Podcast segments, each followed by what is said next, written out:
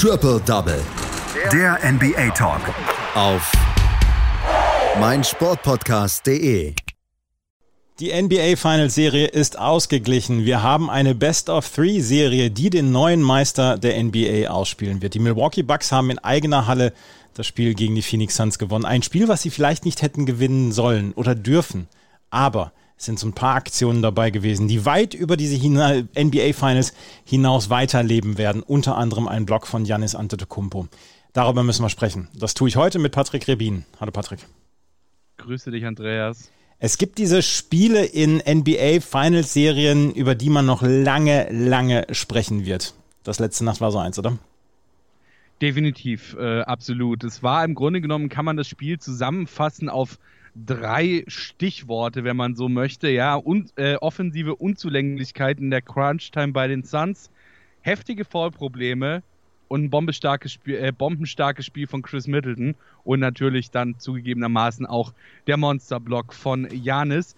Ähm, ich denke mal, so lässt sich das Spiel dann relativ kurz treffsicher zusammenfassen. Fünf Fouls auf Kettenhund Crowder, fünf Fouls von Anfang des vierten Viertels an auf Devin Booker, der eigentlich auch sein sechstes noch hätte bekommen sollen im vierten Viertel und vier auf Chris Paul. Am Ende ja, stand der Sieg der Bucks und der 2-2-Ausgleich der Serie, du hast es schon gesagt. Die Suns sind eigentlich recht gut in die Partie gekommen, ja haben die äh, Partie relativ stark angefangen, gut ins Spiel gefunden und äh, konnten sich so dann auch eine ganz gute Führung erarbeiten. Allen voran Devin Booker, ja, der mit seinen 42 Punkten sein Team im Spiel hielt. Die Führung der Suns, die war zweieinhalb Minuten vor Ende des Spiels, dann bei zwei Punkten. Dann drehte allerdings Chris Middleton auf. Er hatte zwar schon das ganze Spiel über, ähm, ja, äh, eine mehr als solide offensive Leistung, um das mal sozusagen auf den Court gepackt. Und äh, vor allem gegen Ende des Spiels steigerte er sich dann jedoch noch weiter. Die nächsten zwei Körperfolge, die gehörten Middleton ganz allein bei 1,28 auf der Uhr, hatten die Bucks dann endlich die Führung. Ähm, danach gab es einen Angriff der Suns, der versucht, das Spiel wieder auszugleichen. Lob-Pass auf DeAndre Ayton und ein Monsterblock von Janis Antetokounmpo und was für einer, ja. Booker durch die eigene Zone verfolgt, dann nach dem Pass zu Aiton gedreht und den Block aus der schlechteren Position abgestaubt. Also Aiton hat im Grunde genommen den Higher Ground. Ähm, völlig unmöglich, dass Janis diesen Pass noch in irgendeiner Form blocken kann. Aber ja, it is what it is. Janis hat sich einen Block mehr auf den Zettel schreiben können und die Suns, die mussten weiter von hinten zuschauen. Danach gab es dann auch bei den Bucks so ein paar offensive Unstimmigkeiten, aber die Suns, die konnten selbst kein Kapital draus schlagen, denn sie hatten einfach zu viele Fehler im eigenen Spiel und vor allem im eigenen offensiven Spiel. Angriff Chris Paul beispielsweise kurz vor Ende des Spiels, um wieder so ein bisschen ranzukommen, sich Luft zu verschaffen, ausgerutscht. Turnover, Bucks Ball zum 107 zu 101 durch. Ja, richtig geraten. Chris Middleton. Und ein großes Problem oder ein weiteres großes Problem der Phoenix Suns waren tatsächlich die Fouls. Ähm, Booker, der wollte, aber konnte nicht zu lang, wie er in einigen Szenen äh, demonstriert hatte. Und ja, das wussten die Bucks, ließen, wenn er im Spiel war, einiges über ihn laufen, um entweder dann den Weg, den leichten Weg durch ihn durch zu haben, weil er eben nicht zupacken kann ohne zu riskieren, sein sechstes Foul zu bekommen. Oder sie haben einfach gleich versucht, ihm das sechste Foul anzuhängen. Ich habe es gerade vorhin eingangs schon gesagt, eigentlich hätte er auch dann irgendwann das sechste Foul bekommen müssen. Das war ein klares Foul. Er geht nur auf den Mann und rutscht dann im Grunde genommen von der Hand des Gegenspielers auf den Ball ab, äh, weswegen er dann den Ball auch noch so ein bisschen trifft. Aber an sich äh, war das ja ein äh, absolutes Foul. Noch etwas mehr hat sie dann tatsächlich bei Jay Crowder auch geschmerzt, denn ja, der Aggressive Leader der Suns, der hat im vierten Viertel ebenfalls schon einige Fouls angesammelt und konnte daher nicht in seinem klassischen Kettenhund-Stil auf Ball und Gegenspieler gehen. Ähm, war hier also auch ein bisschen gehemmt. Für Booker waren die 42 Punkte die dritte 40 Punkte nach der Playoffs. Ähm, also Booker zementiert sich ja auch gerade so ein bisschen sein, äh, sein, sein weiteres äh, ja, seine, seine weitere Ehre sozusagen in Phoenix. Ähm, Chris Middleton, der überzeugte mit 40 Punkten auf Seiten der Bucks sagen wir mal, der Sieg war jetzt nicht unbedingt überraschend. Die Bucks stehen damit bei 9 und 1 in Playoff-Heimspielen diese Saison. Die Suns hingegen, die müssen aufpassen, dass sie sich vom Momentum-Shift der Niederlage jetzt nicht beirren lassen und äh, in Phoenix dann wieder ihr Spiel aufziehen können. Chris Paul sagte nach dem Spiel, ja, es ist eine harte Niederlage, aber wir müssen es schaffen, zurückzukommen. Das ist, wieso wir die komplette Saison über für dieses Heimrecht gekämpft haben, beziehungsweise gekämpft haben, um das Heimrecht zu bekommen. Und genau das ist das, worauf sich die Suns jetzt dann fürs nächste Spiel ähm, ja, einstellen müssen und was sie ja vor allem anders machen müssen.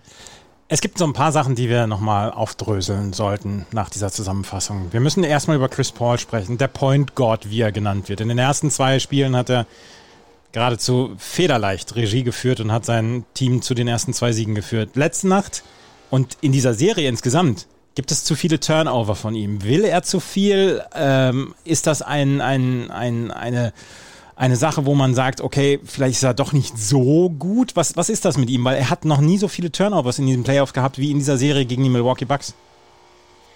Also ich würde ihm jetzt aufgrund seiner Turnover gegen die Bucks nicht absprechen, dass er ein sehr, sehr guter Point Guard ist. Point Guard, können wir nochmal drüber sprechen. ähm, ich glaube, es ist, es ist tatsächlich so ein Mix aus, aus mehreren Faktoren. Es ist zum einen, ja, er, er möchte es unbedingt, weil er halt eben jetzt diese Chance hat, sich endlich seinen Ring zu holen, quasi seine Unvollständigkeit in Anführungszeichen abzulegen und ähm, seine Legende selbst in der NBA eben mit diesem Ring zu zementieren. Auf der anderen Seite sind die Bucks natürlich auch extrem schwer zu spielen. Ja, du hast eine sehr, sehr taffe ähm, Defensive, gerade auch mit True Holiday, ähm, der wirklich eine starke Defensive zeigt bei den Bucks. Ähm, da ist es nicht einfach, dann ranzukommen. Dann jetzt in dem Spiel beispielsweise hatten wir halt auch noch äh, die Foulprobleme von anderen Akteuren, ähm, weshalb auch da halt aufgepasst werden musste, wer bekommt wann, in welcher Situation den Ball äh, dass da nicht dann durch ein, sage ich mal, blödes Offensivfoul, äh, dass da nicht durch ein blödes Offensivfoul dann das sechste Foul dazukommt. Ähm, dann diese Aktion, die ich vorhin geschildert hatte, wo er eben relativ kurz vor Ende ausgerutscht ist. Ja, mein Gott, es ist dumm. Es sah auch ein bisschen nach Slapstick aus, aber es kann halt einfach mal passieren. Und ähm, man muss halt auch bedenken, dass Chris Paul, die Suns oder dass er einen sehr, sehr großen Anteil daran hatte, dass die Suns überhaupt dort stehen, wo sie jetzt stehen. Die Leistung von Spielern wie äh, die Andre Ayton oder Devin Booker will ich damit absolut nicht schmälern, aber er ist halt wirklich so der Teamleader und ähm, dementsprechend gestehe ich es ihm zu, dass er auch mal Spiele hat, äh, in denen er nicht zu 100% überzeugen kann. Ähm, auch wenn es natürlich wahrscheinlich momentan eine der denkbar ungünstigsten Momente dafür ist. Aber an sich ist das in meinen Augen völlig menschlich und völlig verständlich, dass eben auch mal nicht so läuft und er sein Team eben nicht komplett alleine durch die Finals führt. Ja, dann braucht er Hilfe. Und die hat er ja von Devin Booker bekommen. 42 Punkte hat er gemacht. Haben sich die Phoenix Suns am Ende zu sehr auf Booker verlassen? Weil die Andre Ayton waren natürlich auch offensiv nicht ähm, richtig im Einsatz. Er hat zwar 17 Rebounds gepflückt, aber offensiv war er nicht da im Einsatz. Und ich habe das Gefühl, wenn die Phoenix Suns erfolgreich waren, dann konnten sie sich auf mehrere Scoring-Schultern verlassen. So war es letzte Nacht, hatte man das Gefühl, nur Devin Booker. Ja, absolut. Ähm, also ich meine, das sieht man ja auch an den Punkten, wenn man sich den Boxscore so ein bisschen anschaut ähm, dann war das bei den, äh, bei den Milwaukee Bucks auf jeden Fall weitaus ausgeglichener ähm, als bei den als, als bei den Phoenix Suns. Du hattest bei, bei Phoenix hattest du eben Devin Booker mit den 42 Punkten, dann Chris Paul mit 10 Punkten und Jay Crowder mit 15 Punkten. Die einzigen drei Starter, die eben über, also die zweistellig punkten konnten. Dann noch äh, Cam Johnson mit äh, 10 Punkten. Das ist einfach zu wenig. Ähm, so, äh, ich meine, wir hatten die, die besten Spiele der Suns. Du hast es gesagt, dann, wenn sich das Scoring eben auf mehrere Schultern verteilte, aber eben nicht mit 10 Punkten pro Person, sondern mit einem Devin Booker, der, was weiß ich, 30, 35 Punkte macht. Dann ein Chris Paul, der auch 25 bis 30 Punkte macht. DeAndre Ayton, der 20 bis 25 Punkte macht. Ähm, das war einfach auch zu wenig im letzten Spiel, aber das lag eben auch an einer wirklich sehr, sehr starken Verteidigung ähm, der Milwaukee Bucks. Und äh, da müssen die Phoenix Suns jetzt dann auch natürlich fürs nächste Spiel gucken, wie sie es schaffen, diese Verteidigung wieder zu knacken. Ich meine, es ist ja nicht so, dass sie komplett chancenlos werden. Sie haben die ersten beiden Spiele ja auch schon gewonnen. Ähm, haben jetzt dann halt so ein bisschen ja, locker gelassen, in Anführungszeichen, ähm, und dadurch den Bugs erlaubt, wieder ranzukommen. Und jetzt müssen sie sich eben versuchen, darauf wieder zu konzentrieren, was sie in den ersten beiden Spielen so richtig gemacht haben, um dann eben jetzt das nächste Spiel, das Spiel 5, dann wieder für sich zu entscheiden und sich somit dann den ersten, den, den ersten richtigen Matchball dieser Serie quasi zu holen. Spiel 5 wird so unglaublich wichtig, oder? Definitiv für beide Teams. Ähm, für beide Teams, für die Suns würde ich auch tatsächlich sagen, nochmal ein bisschen mehr. Denn wir haben jetzt gesehen, wie das Momentum zu den Bucks geschiftet ist. Wenn die Suns jetzt Spiel 5 in eigener Halle wieder gewinnen können, dann holen sie sich wieder ein bisschen was von dem Momentum zurück. Sollten die Suns jetzt allerdings Spiel 5 in eigener Halle verlieren, dann haben die Bucks eben die Möglichkeit, in eigener Halle im Pfizer Forum, was wir ja schon gesehen haben oder schon zur Genüge gesehen haben in dieser Saison, was es für ein Hexenkessel sein kann, ähm, haben dann eben die Bucks die Chance vor heimischem Publikum sich die Serie und somit den Championship äh, zu holen. Dementsprechend ist es für die Bucks tatsächlich, äh, für die Suns tatsächlich sogar noch mal ein bisschen wichtiger. Ähm, die Bucks müssen natürlich allerdings auch gucken. Die Suns haben das Heimrecht, ja. Heißt, wenn die Suns es jetzt schaffen, sich zu Hause ihre Confidence wieder zurückzuholen, ähm, und dann geht es möglicherweise in ein Spiel 7, das auch wieder in Phoenix stattfinden wird, dann könnte das auch durchaus unangenehm werden ähm, für, die, für die Milwaukee Bucks. Also es ist wirklich keine einfache Serie und kein einfaches Spiel jetzt für beide Teams, aber eben in meinen Augen noch sogar ein bisschen wichtiger für die Suns als für die Bucks. Wer gewinnt Spiel 5? Suns. also ich, ich, ich, ich, glaube, ich glaube, ohne da jetzt irgendwas jinxen zu wollen, ähm, ich glaube, dass, dass die Suns es schaffen, ihr Heimrecht zu nutzen. Ähm, dass Chris Paul sich auch seiner Fehler bewusst ist und jetzt noch mehr dafür arbeitet, diese Fehler eben auszumerzen. Also ich glaube, der Typ wird gar nicht mehr aufhören, äh, bis zum nächsten Spiel Videos zu gucken und zu trainieren. Und äh, dementsprechend, ja, bin ich sehr, sehr zuversichtlich, dass die Suns sich äh, das nächste Spiel holen werden. Dann Spiel 6 geht auch wieder an die Bucks, Spiel 7 geht an die Suns. Phoenix wird Meister. ich nehme dich beim Wort. Das hoffe ich. Ja.